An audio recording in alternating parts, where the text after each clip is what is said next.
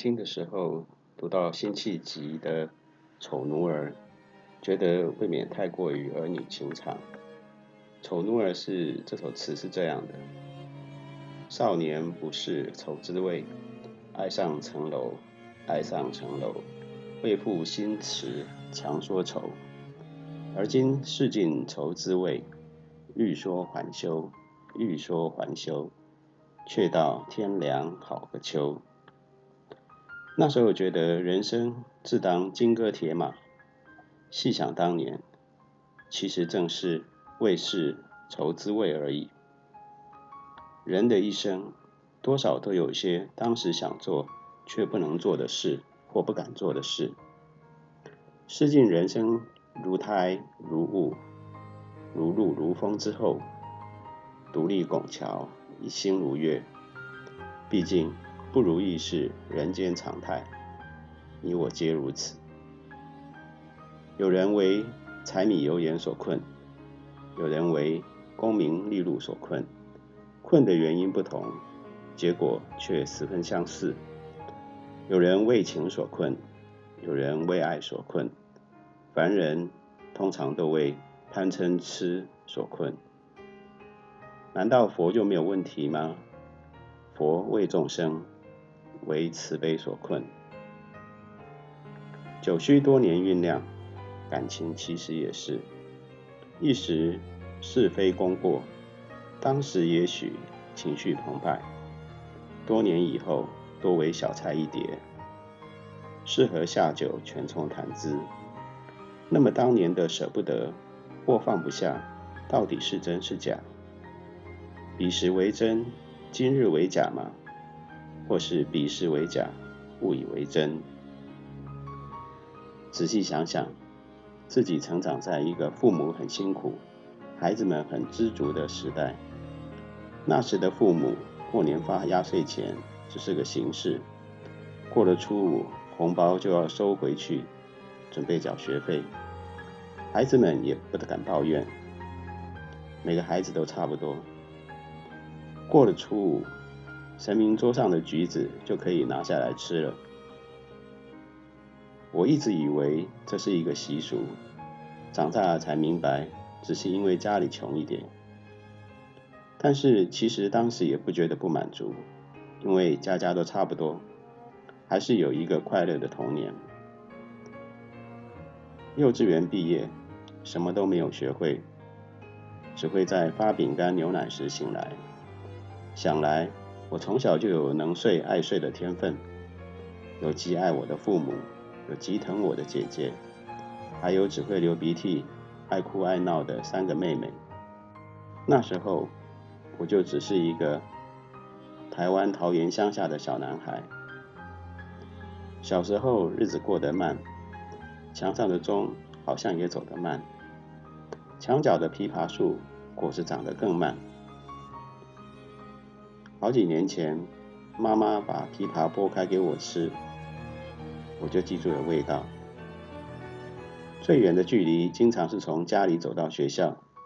学校坐落在一个小山丘上，慢慢走可以花几十分钟。沿路有花有草有青蛙，随时有让你分心的事，让你停下脚步。最香的是姐姐摘给我的野花。那时候没有做不完的工作，开不完的会，没有手机，没有网络。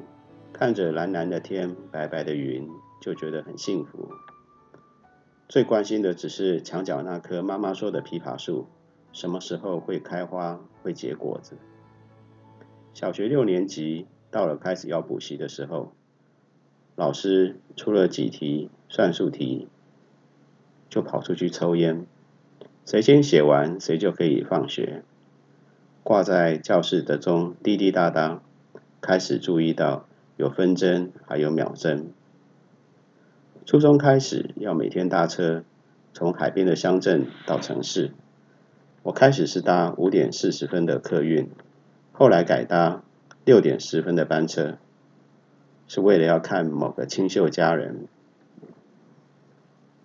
他的父亲都会陪他走到客运车的小停靠站，帮他背书包、拿雨伞。上学这样，放学也这样。高中就住在学校后门，与学校只是隔着一条宁波西街。钟响的时候，拿起书包冲出去，还来得及在关门前进入学校；来不及的话，还可以有五分钟的时间，经过某个与福利社相邻的小门赶上朝会。大学时常常考试不会写，觉得时间好像又变长了，不好意思提早交卷。明明大家都还在振笔疾书，自己只好假装思考，其实是在涂鸦。通常一场考试大概可以写五六首没有对象、从未发表的情诗。出了社会，时间就不是掌握在自己手里了，开始是掌握在主管手上。后来是掌握在客户手上，有时候竟然是掌握在对手手上。你不得不的要学会换手运球，观察对手脚步，切入、上篮、得分或抢篮板，一来一往，超过二十四秒就是违例。每人需待卸妆后，英雄见惯亦平常。平常我要从这个捷运站到另一个捷运站。经过相同的摊贩，他或者她总是会迎着你的目光，试探性的知道你会不会是下一个客户。久了，知道你只是路过，笑容也是有成本的，于是就逐渐陌路，一路走过去，自己其实是外人。慢慢也学会低头穿过，避免尴尬。偶尔有一两个发传单的，穿着跟我类似。面露腼腆，似乎是刚从某个职场因着某个原因退下来。这是个临时杜小月班的暂时停车，几天人也就消失了，带走我努力想留给他们的微笑。我通常会尝试着读完他们的传单，像每天开不完的会，无能为力却是必须。在城市里，偶尔想自由行走。发现连 U-Bike 都有变速功能，找到适合自己的速度，悠游人生，或许也是一种学习，那也许也是一门修炼的功课吧。无论在哪一个时代，忠于自己的知识分子，处境都很艰难。冬天始终不曾远离，只能以归习大法。维持最低的能量生存，继续冬眠。那几年，父亲的身体每况愈下，已经没有办法言语。有一次回到桃园老家，他看到了我回来，嚎啕大哭，让我十分惊惶。有一种预感，那是他用尽全力，用哭声在跟我告别。父亲中风之后。行动比较不便，但是尚能言语。有一次陪他上洗手间，他突然跟我说：“他这辈子没好好待我。”我不敢抬头，一时恍神，怀疑自己是不是听错了。其实我懂，父子之间其实也不用说抱歉的。男人要五十岁之后才能懂父亲吧？我当时想的，跟父亲从小就有距离。那个年代的父亲不懂得怎么疼爱孩子，父亲从来不会赞美我。虽然血液里流着他给我的基因，另一半的基因却驱使着我离他远一些。他的书法写得很好，温润之中。暗藏着一点颜真卿的风格。最常写的两句是王勃《滕王阁序》里的“落霞与孤鹜齐飞，秋水共长天一色”，有一种读书人的洒脱自在与悲情。工作之后，我完全以自己为中心，父亲对我而言犹如在另一个星系。这时候可以开始回大陆探亲，一群老太太、老先生们忙得不亦乐乎。我因为工作职场的关系，都不能够陪父亲返乡，直到他第一次中风。第一次回广东梅县老家，看到他出钱盖的房子，还有一块牌匾上面是父亲那熟悉的书法，我才开始知道他其实有一个我从未触及，或者说故意看不见的世界。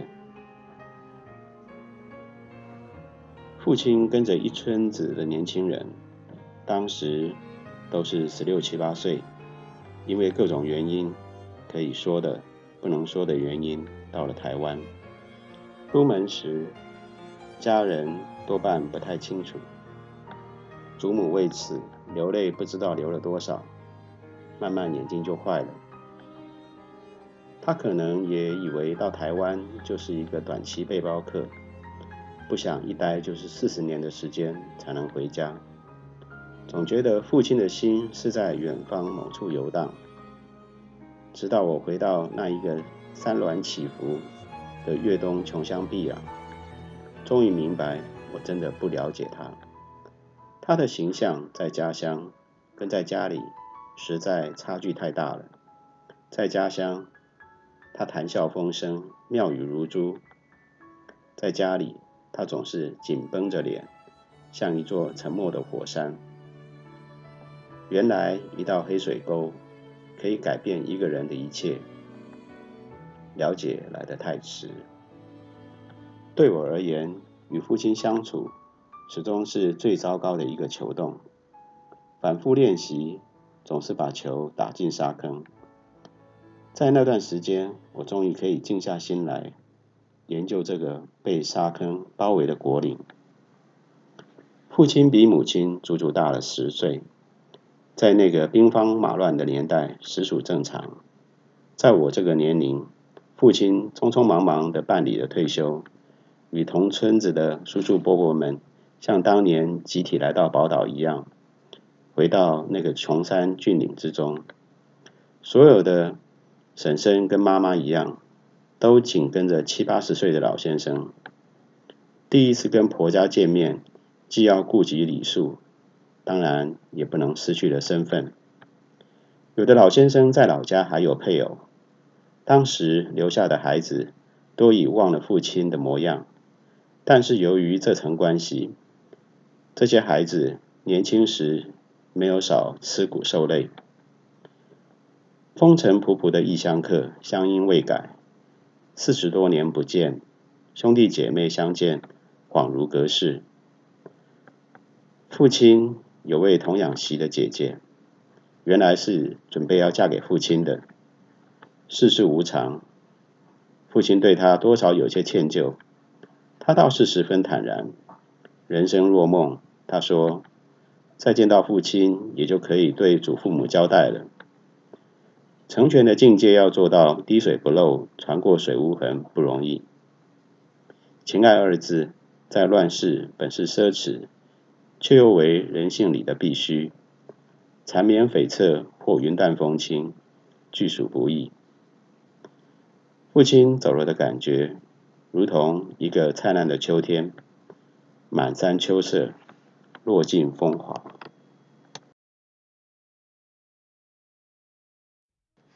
父亲走了几年之后，妈妈也病了，躺在大医院的观察室里，至少。还不是在走廊上，姐妹们都来看望过，尽了最大的努力表示了关切。每个人都有自己的柴米油盐，我正好没事，于是自告奋勇地留下来陪妈妈。妈妈睡了，还会打呼。每隔几分钟，我会神经质地看看点滴是不是还正常着。已经忘了有多少年没有单独跟妈妈在一起，突然有一种幸福的感觉。妈妈很不容易，从小就是孤儿，外祖父和外祖母从漳州到艋舺投靠亲戚，二战期间到屏东躲空袭警报，两个人都没有熬过去。妈妈跟哥哥被分散在两个不同的家庭。她的姐妹们则更早就到别人家当养女，没有联络。不到十岁时，妈妈开始寄人篱下，成为她表姐家的小保姆，只读到小学二年级就辍学。十八岁时，因为莫名其妙的原因，嫁给了外省警察。这个警察斯文俊雅，文采飘逸，其实适合去当老师。妈妈嫁鸡随鸡，跟差了九岁的爸爸，开始了油麻菜籽的人生。背着我养猪，背着我种菜，背着我去跟邻居借钱，背着我跟长官送礼，背着我独自走着没有柏油的石子路，舍不得搭车。他背了姐姐，背了我，又背了三个妹妹。在我十岁的时候，爸爸终于找到人生的方向，安心的当一个朝九晚五的公务员。其实五点不到，就你兄我弟的开始花天酒地。妈妈一言不发的扛起家计，从织毛线衣到卖早点，童年的记忆都是妈妈忙碌的背影。清晨五点，微光乍现。开始是我和姐姐，之后是我和妹妹，再之后是妹妹跟更小的妹妹，在卖包子、馒头、豆浆、米浆的蒸汽中走了十几年。所有的妹妹都上了大学，西式早餐兴起，她再也卖不动了。妈妈开始到机场做清洁工作，一做又是八年，直到妹妹嫁人生子。他又帮着带小孩，一路走过来，割除了胆囊，换了髋关节，神经压迫，动了脊椎微创的手术。春节前后，妈妈又病了，常常跌倒，密密麻麻的药单，吃不完的各种颜色的药。这次是血糖过低晕倒，医生做了该做不该做的检查，不知道会不会好起来。